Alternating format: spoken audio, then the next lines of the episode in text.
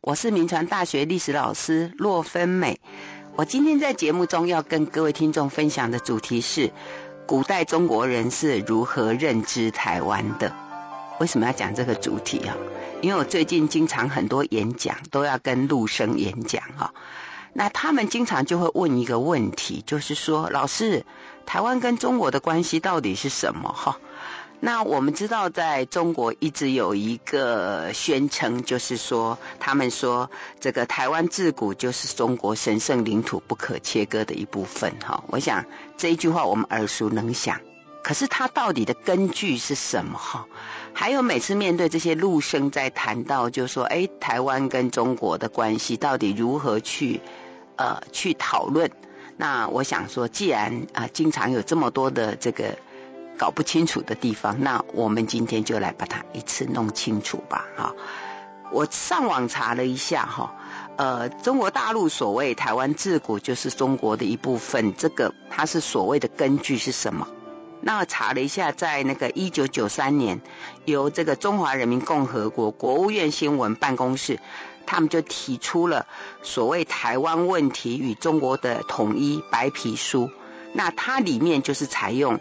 台湾古称夷州这个说法啊，就是台湾古时候叫做夷州啊，所以他以下是这样说明：他说，台湾自古就属于中国，因为台湾古称夷州、琉球啊。他说，大量的史书和文献记载了中国人民早期开发台湾的情景。呃，他们说，距今一千七百多年以前。那三国时期的吴人哈，呃，叫沈莹啊，他写了一本叫做《临海水土志》啊，那他就对这个有一个注述，他说，所以他认为啊，这个是世界上记述那个台湾最早的文字。然后在公元三世纪到七世纪，就是三国孙权还有隋朝，他们都有先后派人要来到台湾这个记录。所以这一串的这个记录，所谓台湾自古就称为夷州琉球，然后中国就有呃一些，包括孙权呐、隋炀帝啦，呃，他们有派人来台湾，这等等，呃，就认为台湾自古就属于中国的啊。所以既然是这样讲，那我们就来回溯一下啊，所谓的夷州啊，所谓的琉球啊，啊。到底该如何去观看？哈，那我们看看学者是怎么样的一个说法哈。那台大历史教授周婉窈老师哦，他有写过一篇文章，叫做《山在遥破碧浪中总论名人的台湾认识》。那它里面呢，有对一些观点啊，这些问题做了一些讨论。那他的观点非常的清楚，所以我想借用他文章里面的一些观点，呃，今天来跟听众们一起来思考讨论这样的一个问题啊，就是古代中国人是如何认知台湾的啊？那当然，所谓的这个夷州啊、琉球，其实这个在文献上一直都争论不休了哈，大概这个争论也大概上百年有了哈。那我在之前的节目也有，很久以前的节目也有谈过这个问题啊。那我想我们今天再把它谈一下。我们就先从《三国志》的吴书，呃，有关孙权传哈，还有隋书的这个东夷列传的琉球国谈起啊，看看这里面的夷州啊、琉球到底指的是不是台湾啊？那在这个《三国志》的吴书的孙权传里面。他就讲到这个夷州，不过他同时谈到另外一个地方，叫做潭州。那个潭是潭渊之盟那个潭，但是没有三点水啊。那它里面讲说这个潭州啊，他说潭州在海中啊。秦始皇在位期间，曾派方士徐福，呃，入海寻找仙药。后来徐福去了，就留在潭州这个地方，就没有回来。那曾经有这个会稽郡东野县的人入海。然后因为这个风浪就漂泊到这个潭州，在这个西元两百三十年，就是黄龙二年，这个孙权就派魏温跟诸葛直就率领将领要去寻找潭州啊，结果这个潭州太远了，找不到，就只到达夷州，就从夷州掠夺了数千名原住民回来。这个大概就是最早所谓夷州的记录哈。那到底这个孙权去夷州、去潭州的动机不是很清楚，是不是有点想要像秦始皇一样去找什么仙药啊？不知道。但是结果就是，呃，他们到不了那个叫做潭州，只到了夷州，而且抓了人回来啊。那至于这个潭州啊，呃，到底在哪里哈？其实呃。现在搞不清楚了哈，那因为有讲到徐福嘛哈，那有讲到这个移民啊，徐福带人出去，所以很多学者就认为那个潭州可能在日本。啊，那当然有的学者甚至说是在美洲啦，甚至有说在菲律宾啦，那不管，那就是说一个很遥远的地方啊，好，那那个潭州岛是因为跟台湾没有太大的关联，所以就没有太多的争议。那岛是那个叫做夷州的地方啊，就是我刚刚讲，就是说中国大陆认为台湾以前就是这个夷州啊，所以他们抓抓回来的那些土著啊，就是台湾的原住民啊。那周婉窈老师认为说，那么很短的文献哦，要判断说宜州是不是台湾，他觉得有点困难，而且意义不大。他倒是从另外一个地方去找线索。他说，在那个《三国志》里面有两个地方有提到宜州，啊、呃，那当然这两个都是在列传，而且都是提到孙权哈。然后他就说孙权想要去呃取宜州，另外谈到另外一个地名叫做朱崖哈，那但是因为遭到大臣反对劝阻，然后就没有去。据说呢，就说你因为里面有讲到一个朱崖，那朱崖这个地方在三国时期，这个地方就是海南岛。后来里面有记录到，就说孙权去打夷州，那很多人都死掉，这样哈。所以从地理上来看啊，那那个周婉窈老师认为说，哎，他有可能因为提到另外一个地方叫珠牙嘛，哈，它是比较靠近海南岛。所以他认为，就说，呃，里面唯一的线索就是海南岛。那至于宜州是不是台湾，他觉得好像线索上不够支撑啊，呃，所以这就是历史上所谓以中国大陆宣称的古台湾称为宜州啊。那周婉窈老师认为这个证据不足。OK，嗯，如果要说是一个海岛，他认为倒不如说是比较靠近海南岛。OK。好，那这是有关夷州的一个争议啊。那接下来呢，就是谈那个琉球。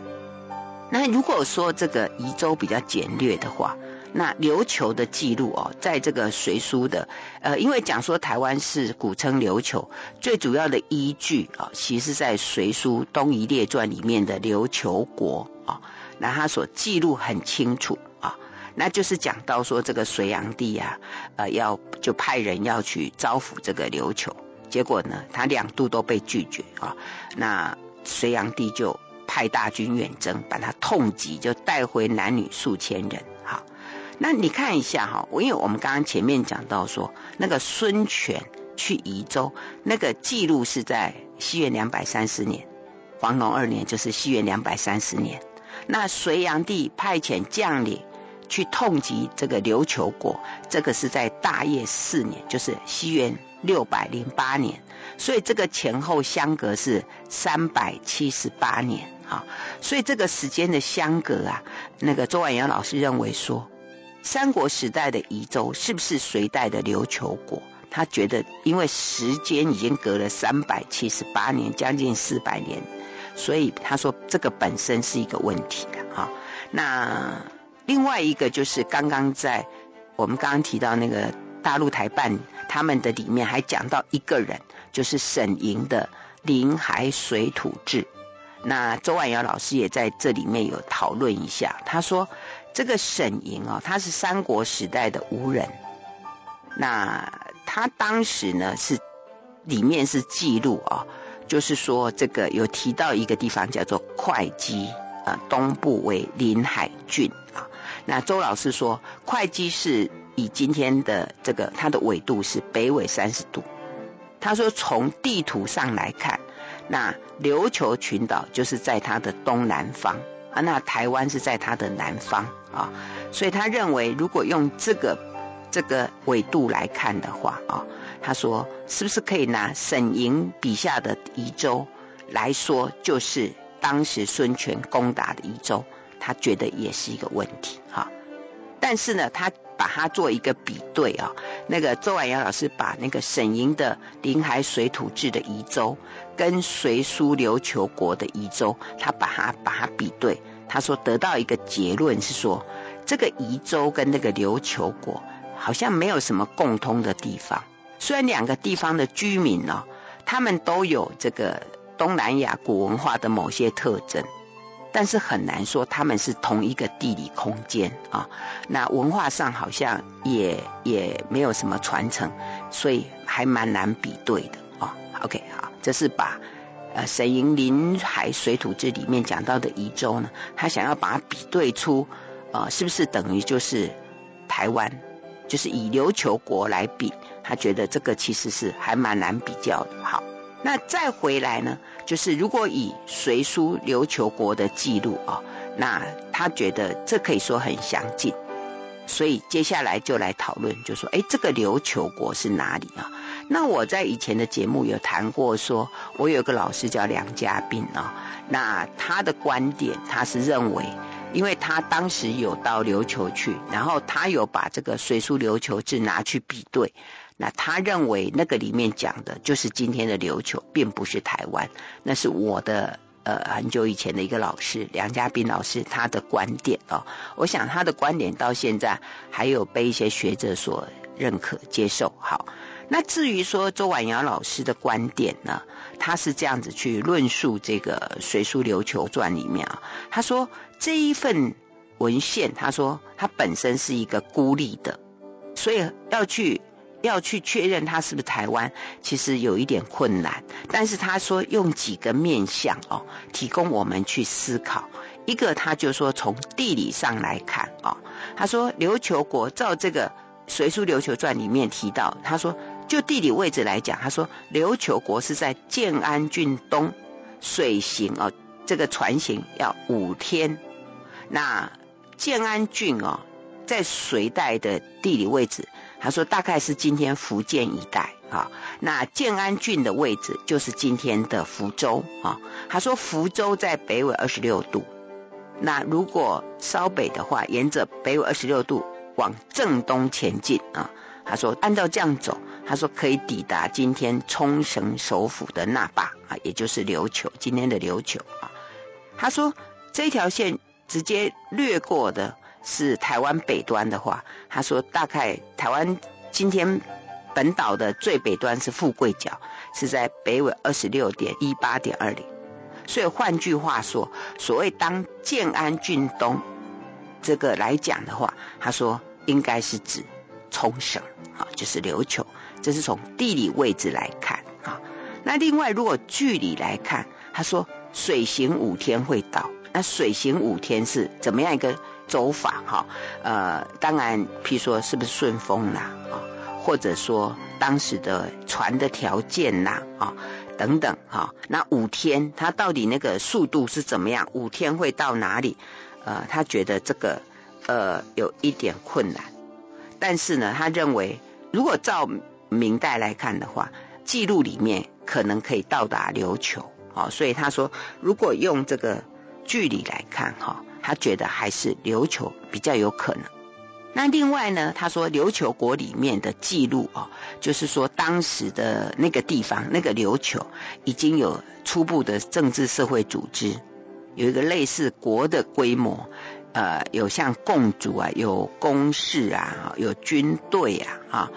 然后有一些税收啦，有一些司法制度啦，哈。那以之前我们谈过很长一段时间台湾的一些。呃，原住民历史好像没有到这么早有这么大的规模。当然，有没有可能是有，然后消失掉？这个就有待考古的一些证据了。总之就是，照他呃，就我们现在认知，好像那一个规模啊，呃，就有点像我之前老师梁家斌说的，好像比较像当时的琉球，比较不像台湾啊。不过它里面有讲到一些什么，比如说男子会拔毛啦，女人会。这个脸部会刺青啊，等等，好，他觉得又有一点像哈，呃，所以呢，这个可能可以可以再讨论啊，呃，再一个呢，他又讲到说这个琉球国跟日本的关系到底是怎么样啊？他就说那个里面提到说，呃，这个就是琉球国有那个布甲，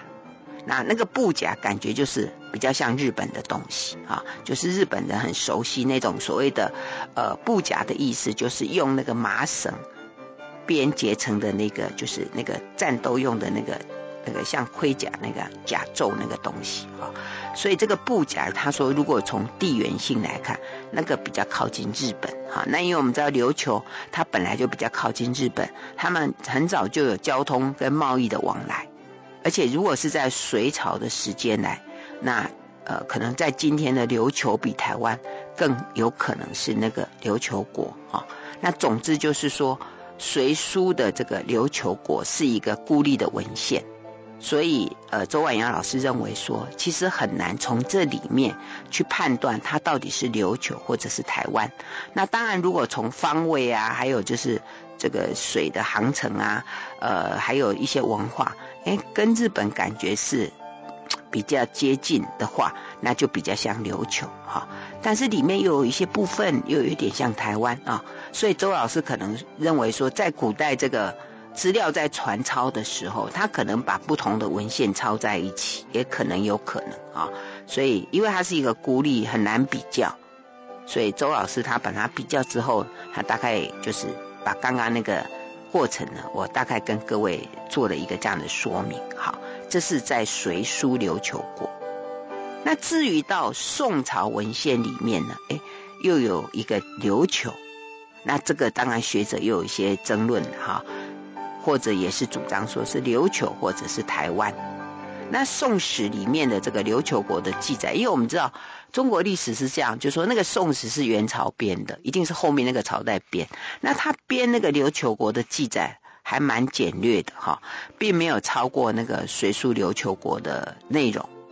不过值得注意的是，它里面有讲到那个琉球国的地理位置啊。他觉得他讲的比较具体一点哈，他还因为在《隋书琉球志》里面只是想到说什么居海岛之中啦，当建安郡东，水行五日而至啊，就是我刚刚前面啊跟各位提到说，从那个比过去，呃，根本就是琉球。可是这个呃到宋朝《宋史》的这个《琉球传》里面呢，他倒是又多讲了一个东西，他说在泉州之东。有海岛叫做澎湖，然后呢，哎，可以看见，哈，所以他说琉球国是在澎湖可以看到的地方，所以这里感觉上就好像跟呃台湾又比较比较靠近一点，哈，而且呢，他还提到一个比色耶，比色耶起就是古代，呃，它里面就形容说宋朝人的。形容比色耶这个地方哦，呃，就是说这里的言语不通啦，啊、然后商人也不会来啦，然后呢，他们经常这些比色耶的人呢，就会来侵犯像这个泉州啊、漳州啊、惠州等等，而且对铁器有特殊的喜好，而且他们是用竹筏，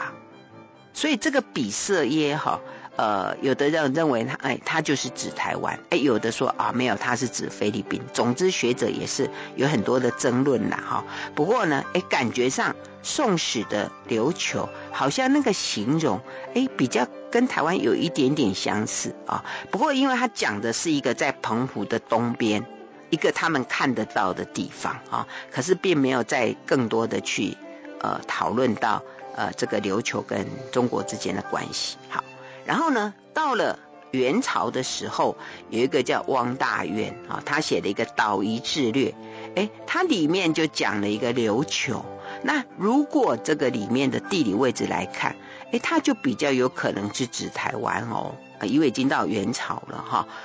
其实我们知道历史上面哈，呃，如果用我们现在台湾的历史来看，其实很早在中国沿海那边，他们就有人。进到台湾，跟台湾原住民做鹿皮的交易，在元朝的时候就就有了哈。元朝、宋朝其实就已经有汉人过来，所以他们那时候可以认识台湾，甚至可以认知到有一个台湾，这其实是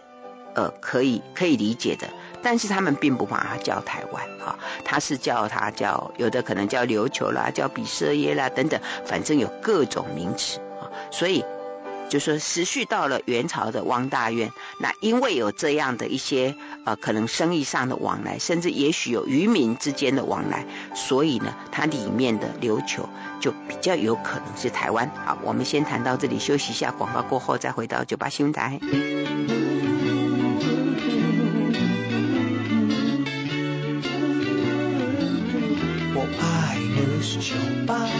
欢迎回到九八新闻台九八讲堂，我是洛芬美。我今天在节目跟各位听众分享的主题是古代中国人是如何认知台湾的。那我今天为什么会讲这个主题呢？哈，因为呃，我们知道这个中国大陆最喜欢宣称说，呃，台湾自古就属于中国哈。那我也很多的陆生啊，每次跟他们演讲的时候，就会有这个问题来做一种讨论呐哈。那到底中国所谓的自古台湾属于中国，它的根据是什么？哈，那我上网查了一下，在一九九三年啊，呃，在中国大陆的这个台湾事务办公室、国务院新闻处办公室，他们就提出了一个台湾问题与中国的统一白皮书，它里面就说台湾古称宜州，那后来就说台湾古称宜州啊、琉球啦。呃，所以意思就是说，哎，台湾跟中国是有关系，所以我今天节目呢，就就这个主题来把它理清一下啊，看看呃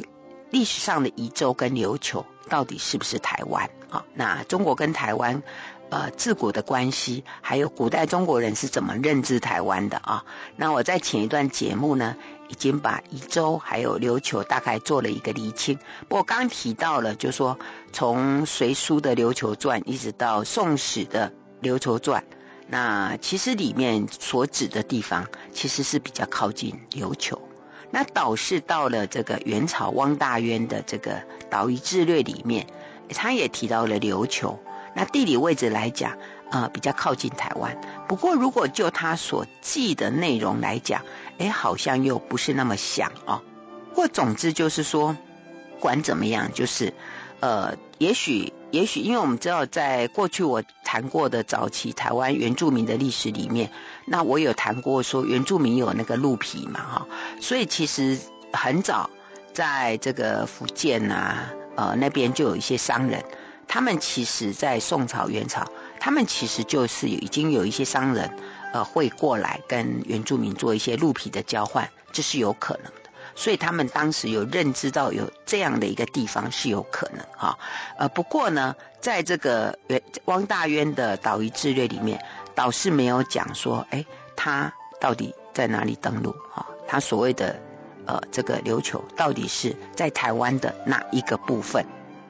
好，嗯、好了，既然是已经到了元朝，可是。有趣的事情是，到了明朝，琉球这个名词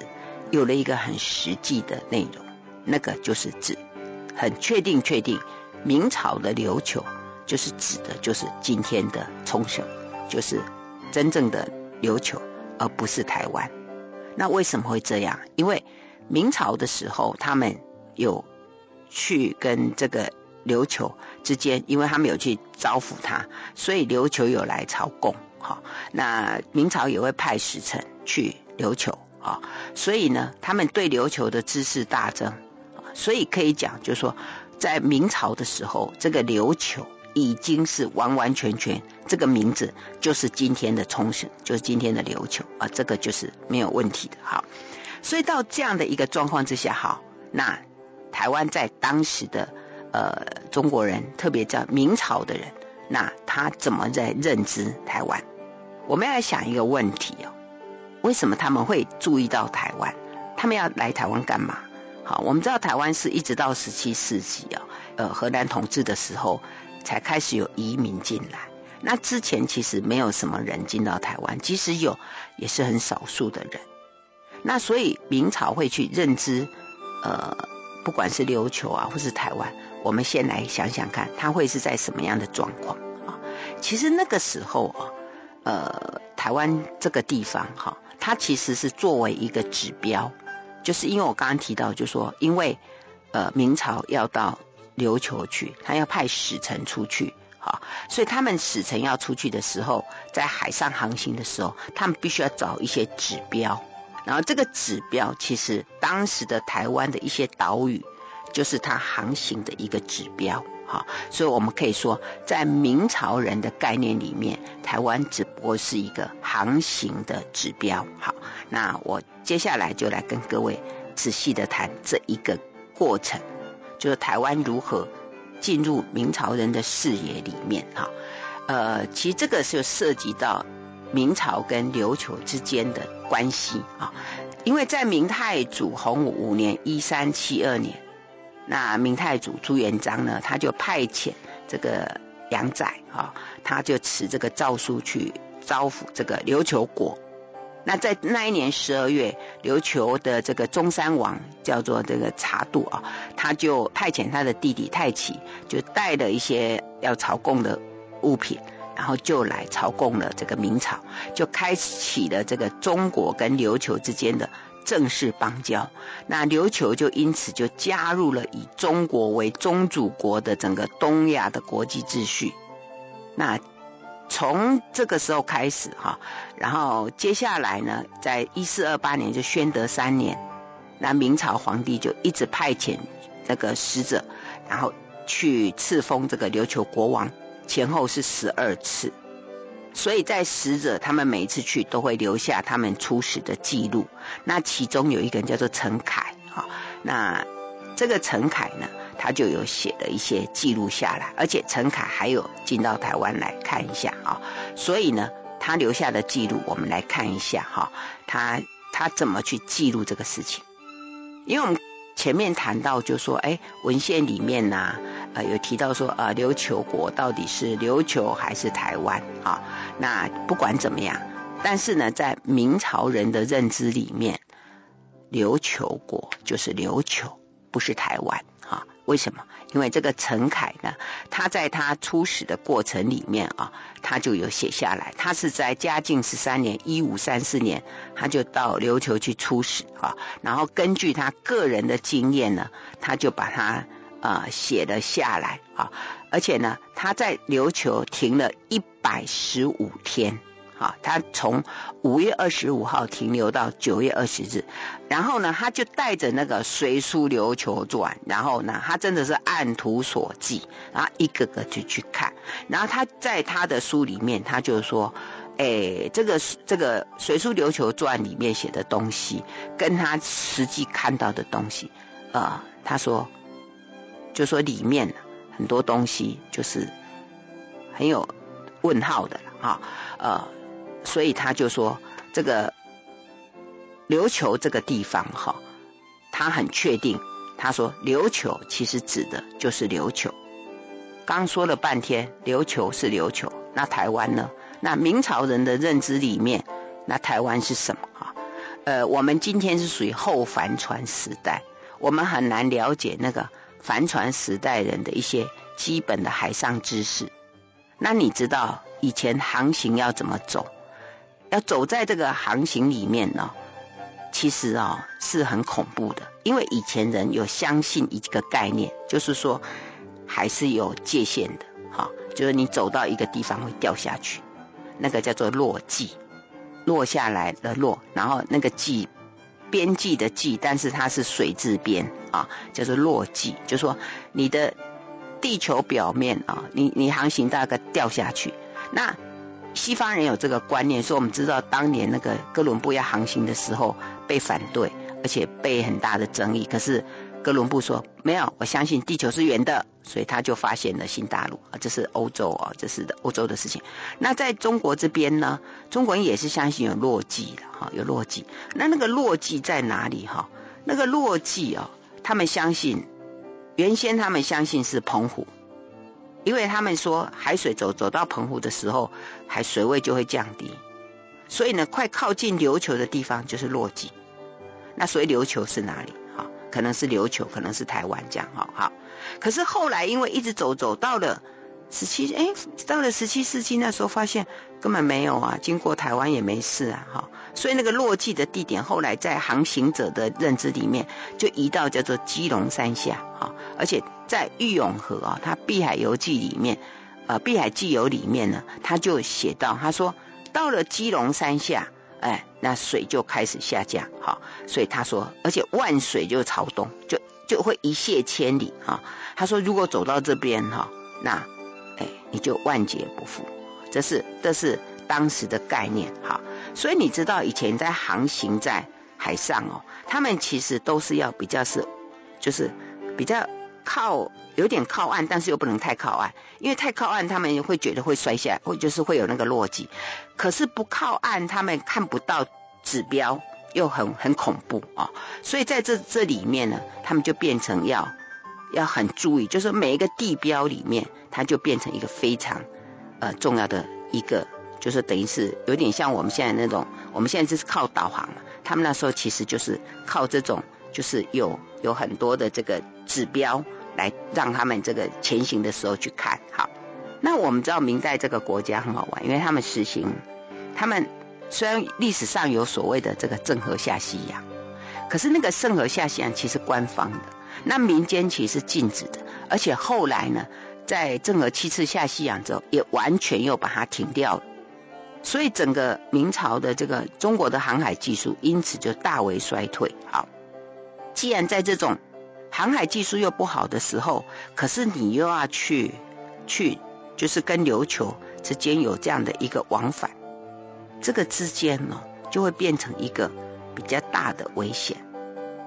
各位你知道吗？我来讲一个概念给你们听啊。我们都说，哎，郑和有七次下西洋啊，所以航海技术应该。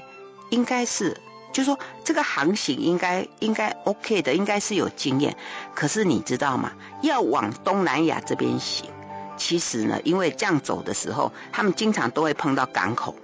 所以随时走了几天就可以停下来，走了几天就可以停下来。可是如果你要往琉球这个方向走，这里是没有任何的港口可以停下来，而且呢，当时因为呃。在明朝的时候，大家比较都是往东南亚这边走。即使原来有海禁，后来开放一些些的时候，其实也都是往东南亚这个地方走，并没有开放往琉球这个方向走。这个，所以这个地方的的航海，即使是很厉害的航海员，其实经验都不够。所以曾经。呃，在那个周婉元老师的文章里面，他就提到有一个例子啊，他说在一五七八年，有一个叫萧崇业，他要出使琉球，就他就去福州那边招募航海者，就要走的时候才发现，根本就没有一个人懂得怎么样往琉球这个方向走，就而且呢，当时他就开始，而且你知道，当时这个航海的一个旅程里面，就是风向南风起的时候，大家就要走了。所以，当他要去招募的时候，他就发现所有懂航海的人都已经出去了，只剩下有一艘船迟了些没有出去。好，然后就抓，就逮到这些人。那这三个人呢，非常紧张，他们还以为他们呃是因为他们是走私船，他们还以为他们被逮到哦，好可怕。后来才知道原来是被皇帝招募啊，那就好了，好了，好了，那就问他说，就跟他们说，我们现在是往琉球去。结果他们三个。其实他们根本没有去过琉球，他们只去过东南亚。不过他们说啊，没关系，因为我们常常在海上行走，我们应该懂啊，所以他们就答应了啊。然后他们就说，哎，船怎么设计啦？我们现在怎么走？哈，哇！结果呢，准备好之后呢，他们就开始往琉球走。哎，那一路顺风啊，就顺利的去了。结果回程的时候就遇到暴风，哇，这个船身几乎都破掉，吓死了。所以后来他们就说，那些航行者就说，哇，真是不死者天性也。好，所以这样就知道往琉球到底有多难走哈。那就像我刚讲，就说为什么难走，是因为往琉球这个路完全都没有港口可以停下来。你全然顺风的时候需要四天，那你知道四天的水程是一路航行都没有港口可以停泊，那中间他们要抓的就是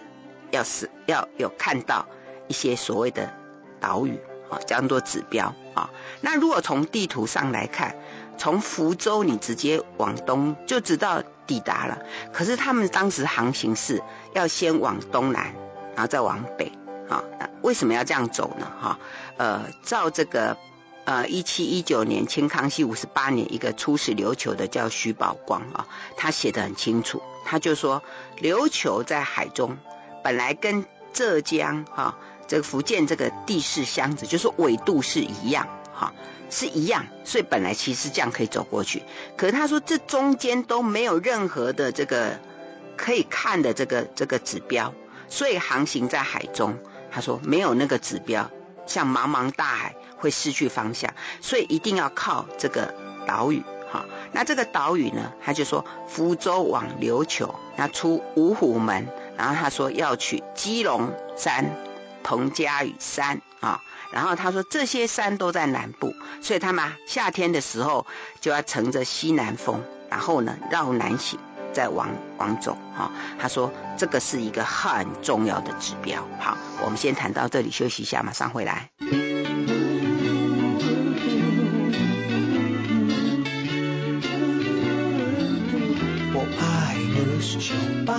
欢迎回到九八新闻台九八讲堂，我是洛芬美。我今天在节目跟听众分享的主题是古代中国人是如何认知台湾的哈。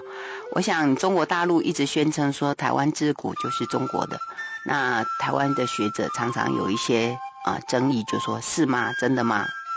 那当然，因为每次有陆生演讲的时候，他们就问我这个问题，所以我想我们就来把它理清一下。那中国大陆所认知的、所认定说台湾是中国的，他是用什么理由？哈，我上网查了一下，在一九九三年，他们的这个台办单位啊，他们发了一篇叫做《台湾问题与中国的统一白皮书》，它里面的根据就说，呃，台湾古称夷州啊，啊，琉球啊，所以这里呢，然后早期孙权啊，呃，隋炀帝啊，都有来过。等等，那我刚刚在前面节目里面有特别去厘清一下，呃，特别以这个周婉瑶老师的的观点，他认为说，其实呃，照以前的这个资料很少，你要怎么去确认那个夷州就是台湾？其实那个证据是不足的。那至于说琉球呢，呃，其实琉球在《隋书》里面有提，到《宋史》也有提，好，然后到元朝的时候也有提。那在这个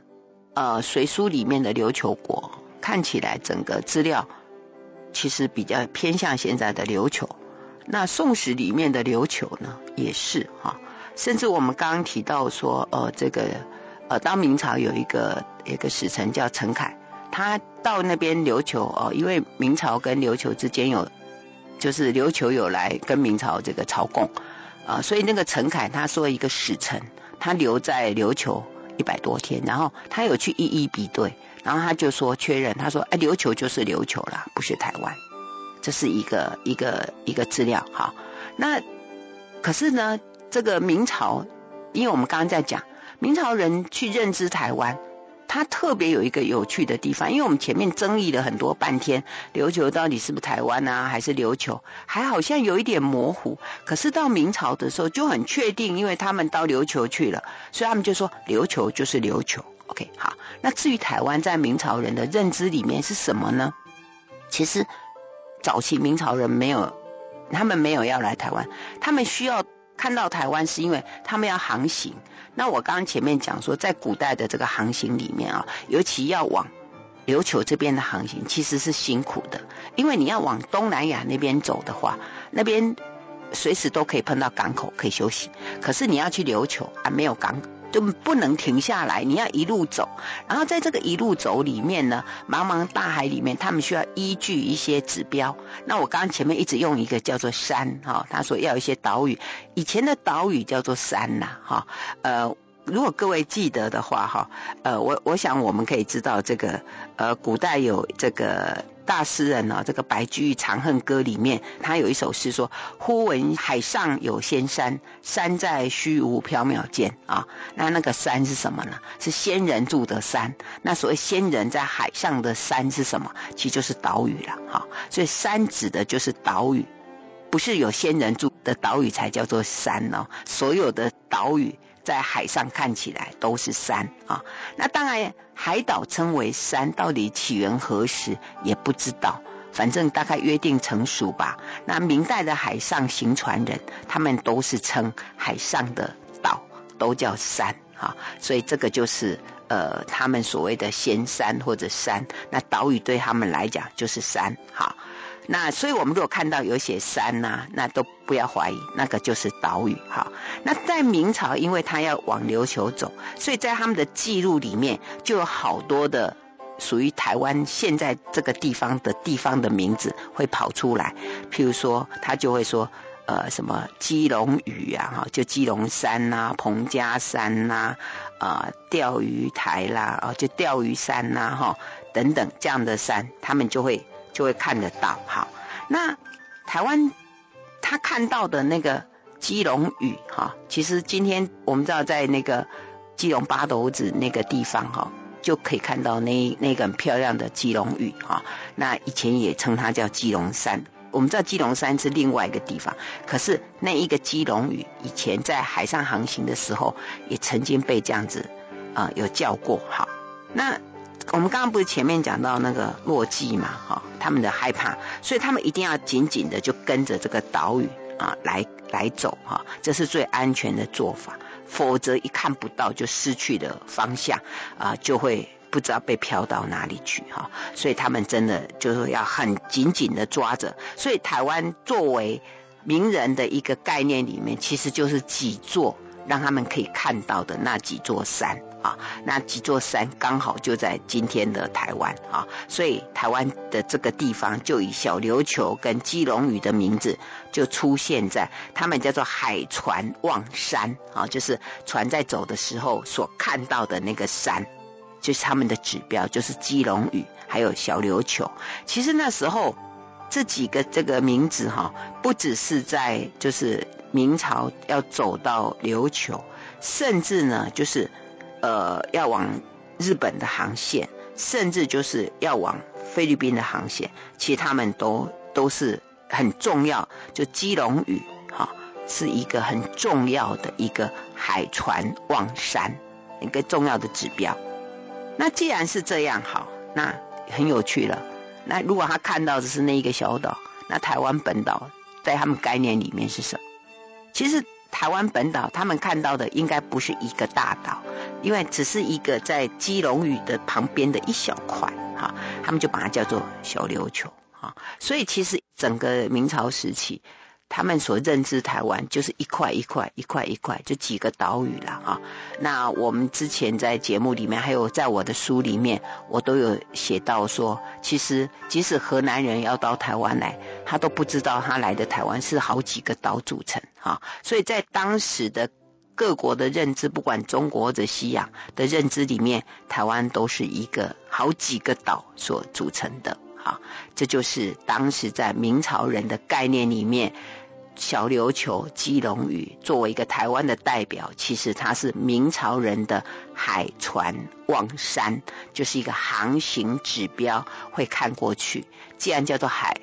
航行指标其实既没有要登陆，也没有要干嘛，只是看到就安心了哈。就是啊，我看到了啊，我就转过去啊，我看到了我就左转，或者我看到了就右转，就如此而已哈。这就是在当时对台湾的认知啊。那除了这个海岛望山之外，其实在明朝人的概念里面哦，台湾还有一个角色是什么？就是海盗住的地方，哈啊，他们把它叫东番，哈。台湾还有个名字叫东番，哈，因为我们知道在明朝的时候，所谓的倭寇非常的猖獗嘛，那台湾这个地方有可能就变成这些所谓的寇，